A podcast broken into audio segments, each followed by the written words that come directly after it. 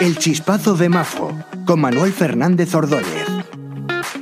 Lo sucedido estos días a cuenta del bono social de la electricidad ha puesto de manifiesto una vez más el desorden legislativo en materia energética.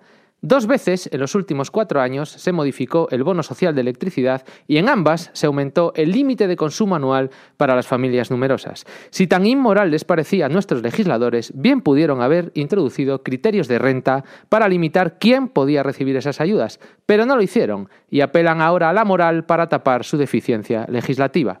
El hecho de que familias con rentas bajas estén financiando la electricidad de familias con rentas altas es inaceptable.